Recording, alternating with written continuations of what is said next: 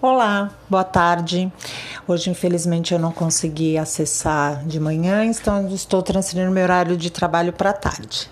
Vamos falar da atividade 19, linguagem algébrica, tá? Para ficar mais fácil de vocês entenderem, é, a álgebra na matemática nada mais é do que quando a gente coloca, começa a colocar letras no lugar de números, tá? Então, a gente substitui um, substitui um número por uma letra. Normalmente, esse número, a princípio, é algo desconhecido, tá? Que a gente costuma chamar de incógnita. Desculpa.